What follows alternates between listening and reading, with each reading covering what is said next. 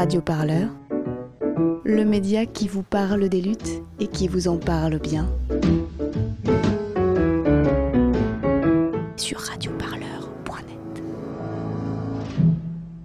La question du rapport à la police, ça renvoie à tout un tas de phénomènes qui sont très profonds, qui ne concernent pas juste des spécialistes de la police. On a cette, question des, identifications, de ce qu'on peut appeler les, identités ethniques. On a la question... Euh, peut-être en arrière-plan de, logiques qui peuvent nourrir un certain racisme. Euh, on a cette question d'un ciblage euh, de la, banlieue avec ce que j'ai appelé des, logiques épidémiologiques. Mais la police n'est pas une institution qui est très critiquée en France.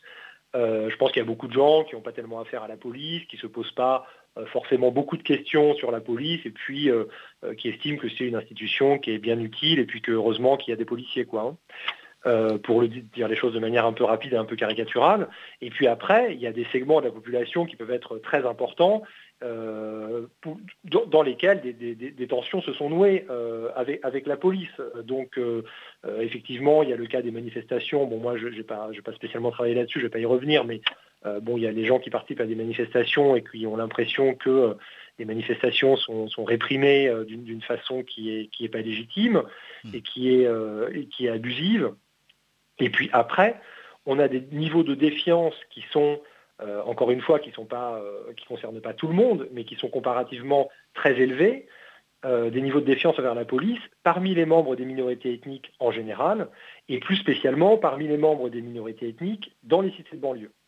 Et là, on, peut, dire que beaucoup de membres de ces minorités dans les quartiers de banlieue sont très critiques de la police, euh, non seulement ils sont très critiques, et ce qui apparaît souvent, c'est que pour, euh, ces personnes, euh, souvent la question de la police apparaît comme un enjeu très fort et qui semble même parfois constitutif du rapport à soi et du rapport à la société française. La question de la police n'est pas une question parmi d'autres, c'est quelque chose qui, revient souvent et spontanément dans les discours quand on est amené à parler de la société française en général, ou de la vie du quartier, ou des difficultés que les gens rencontrent, ou des choses qui leur paraissent au quotidien euh, inacceptables. Et ça veut dire qu'il euh, y, a, quelque chose qui se, noue dans la relation avec la police, euh, qui renvoie à, l'idée qu'on a de soi et à la conscience qu'on peut avoir d'appartenir à, certains groupes, soit, soit la manière dont on s'identifie à, un groupe, éventuellement dont on peut s'identifier à un groupe minoritaire, à une minorité ethnique ou euh, on peut s'identifier sur la base du quartier comme appartenant à la cité, et à la fois une conscience, même quand euh, on ne souhaite pas soi-même se, réclamer de ces, de ces identités, euh, la conscience d'être renvoyé au sein de la société française, et en particulier via l'action de la police, d'être renvoyé à une identité une identité qui est une, identité ethnique ou une identité racialisée. C'est un sentiment qui est plus présent selon vous, chez certaines générations en particulier? Oui, c'est une question qui est, qui est importante et qui nous amène, euh, je pense, vers la, question des, motifs du, rejet de la police et qu'est-ce qui nourrit ce rejet de la police. Alors, euh, effectivement, c'est euh, une défiance qui est plus importante en général chez les jeunes. la défiance envers la police, dans la population en général, elle est plus importante chez les jeunes. Et puis si on parle plus spécifiquement des minorités ethniques et puis euh, de la population des, quartiers de banlieue, euh, là aussi c'est plus important chez les jeunes. Euh, et c'est spécialement important chez une partie des jeunes, disons, qui passent du temps au pied des, au pied des tours, dans la cité, les jeunes qui, comme on dit de manière familière, tiennent les murs, mhm. ou qui appartiennent à des bandes dans, dans, ces, dans, ces, quartiers, et qui, en général, ont des contacts ont, des, occasions de contact euh, fréquents avec les policiers. Et conflictuels, du coup. Et, souvent conflictuels. Ceci, étant dit, euh, il faut se déprendre de l'idée que les tensions minorité-police euh, ne concerneraient que ces jeunes.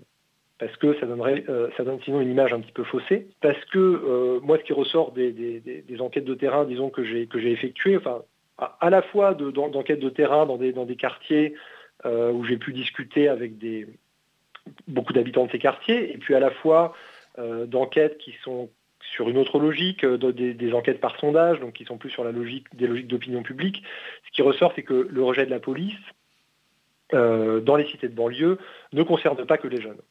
Déjà, il concerne une partie des adultes, et il concerne en particulier ce qu'on pourrait appeler des pères de famille sans histoire, donc des gens qui n'ont pas spécialement euh, des raisons d'avoir des confrontations euh, violentes ou conflictuelles ou problématiques avec les policiers.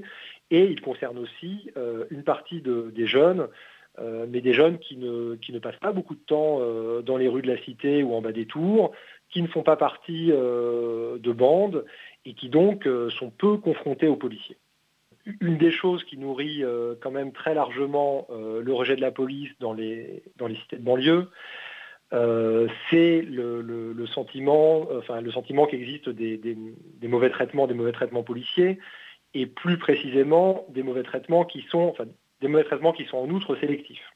C'est-à-dire l'idée que la police euh, s'en prend à certaines catégories de la population plutôt qu'à d'autres. C'est-à-dire en clair que l'idée que la police opère des discriminations. Même si le, mot en soi de discrimination est, est peu usité parce que il renvoie un, il, appartient à un registre un petit peu soutenu ou un petit peu savant. On parle de contrôle euh, notamment. Alors voilà. Donc, et, alors ensuite, une fois qu'on a dit ça, euh, je pense qu'il est important de, pour, comprendre la manière dont les tensions se nouent, je pense qu'il est important de distinguer entre différents phénomènes, entre plusieurs types de discrimination. Parce que, effectivement, vous l'avez dit, on a cette question des contrôles faciès, par exemple, euh, qui peuvent produire, quand ils sont fréquents, le, sentiment d'un harcèlement. Mhm. Euh, mais ce n'est pas la même chose de parler euh, de violence raciste.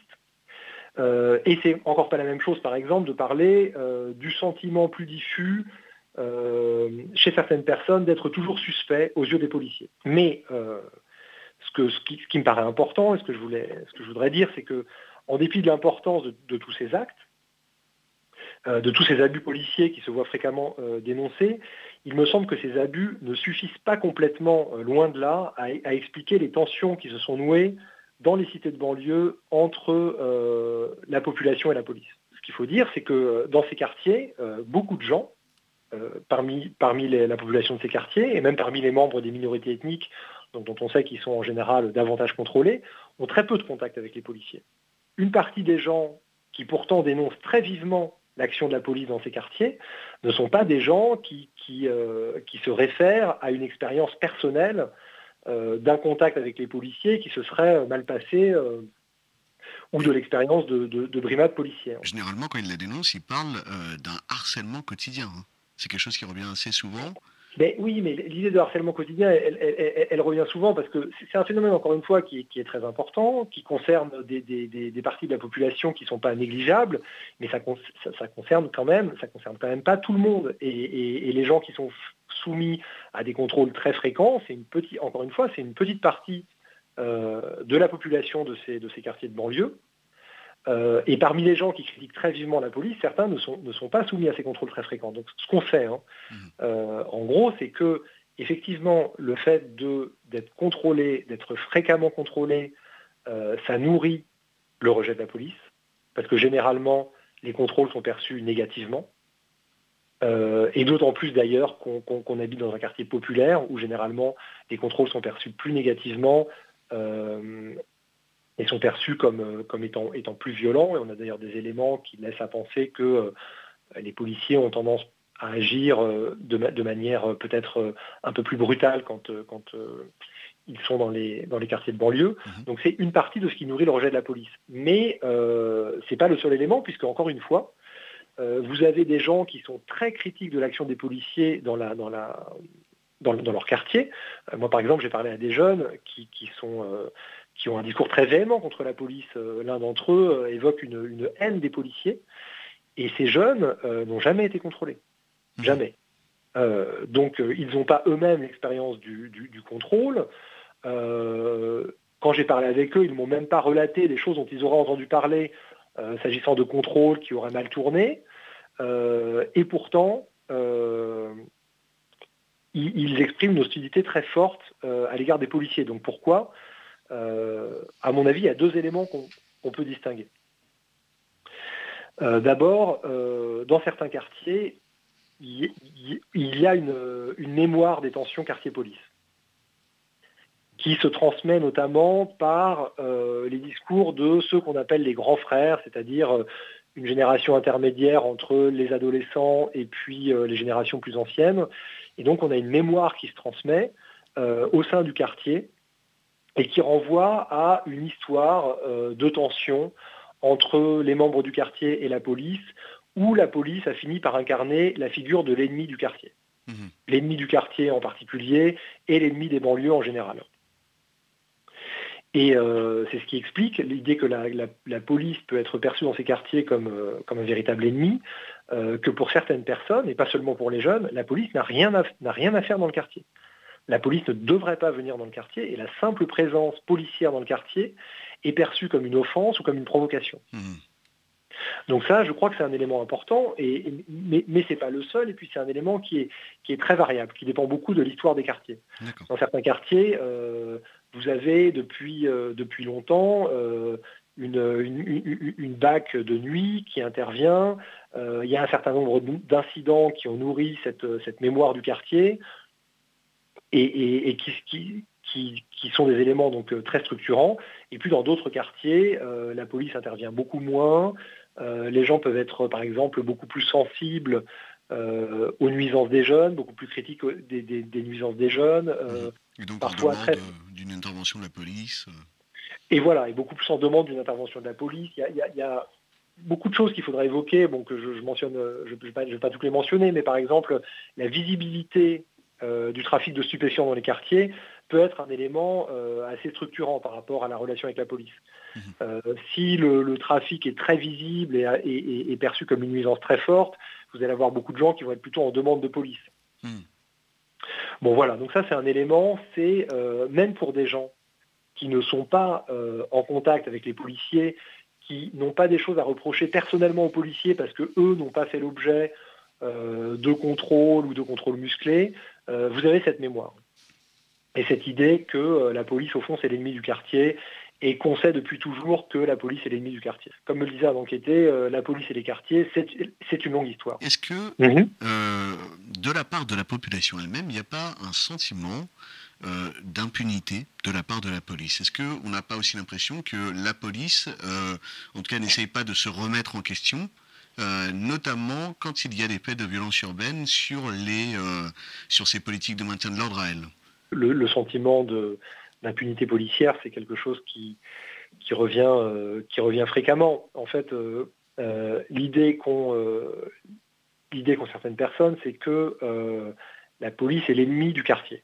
Et que, étant l'ennemi du quartier, la police mène une guerre sourde au sein du quartier, c'est-à-dire qu'on retrouve un vocabulaire un petit peu guerrier, les policiers mènent des actions qui, visent à provoquer, euh, ils mènent des actions qui visent à asseoir leur domination sur le quartier. Euh, donc on a cette idée que, au fond, euh, les, policiers ou certains policiers font la guerre au quartier sans le dire. C'est-à-dire qu'ils font la guerre au quartier, mais qu'officiellement, ils sont censés être toujours dans leur fonction légitime de, maintien de l'ordre. Mmh. et, que donc, euh, dans le cadre de cette, de, cette guerre larvée entre euh, une partie de la population des quartiers et la police, euh, eh bien, on a un conflit qui ne, se, qui, ne se, qui ne se joue pas à armes égales parce que les policiers peuvent faire usage de la force et surtout les policiers, les policiers c'est compliqué d'aller au commissariat pour porter plainte contre les, contre les, contre les policiers. Quoi. Mais on a des, on a, on a, on a par ailleurs, la vision de la police, eh ben, c'est-à-dire la vision de la police, elle s'inscrit souvent dans, euh, plus généralement, le rapport, un certain rapport à l'ordre.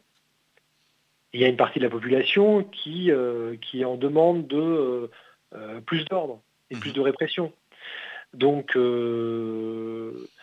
par rapport aux, enquêtes auxquelles j'ai participé, ou aux résultats d'enquêtes par sondage que je peux voir passer ici et là, je ne dirais pas qu'il y a une demande massive de euh, plus de déontologie policière. Et ce qu'il faut voir aussi, c'est que sans doute, malheureusement, hein, mais dans l'esprit d'un certain nombre de, gens, euh, la, police, euh, c'est quelque chose qui répond directement au sentiment qu'il y aurait des problèmes dans les quartiers de banlieue, qu'il y aurait des problèmes de criminalité. Il y a beaucoup de gens qui vont commencer par dire l'essentiel, ce n'est pas de savoir si les policiers se comportent bien ou mal. Le, plus important, c'est déjà comment est-ce qu'on va parvenir à réprimer tous ces phénomènes. et bon, ne, commençons pas à ennuyer les policiers avec des questions de déontologie, alors que déjà, euh, les policiers sont confrontés à des situations très difficiles. Enfin. Radio Parleur. Radio Parleur. Le son de toutes les luttes en direct de la place de la République. Sur radioparleur.net.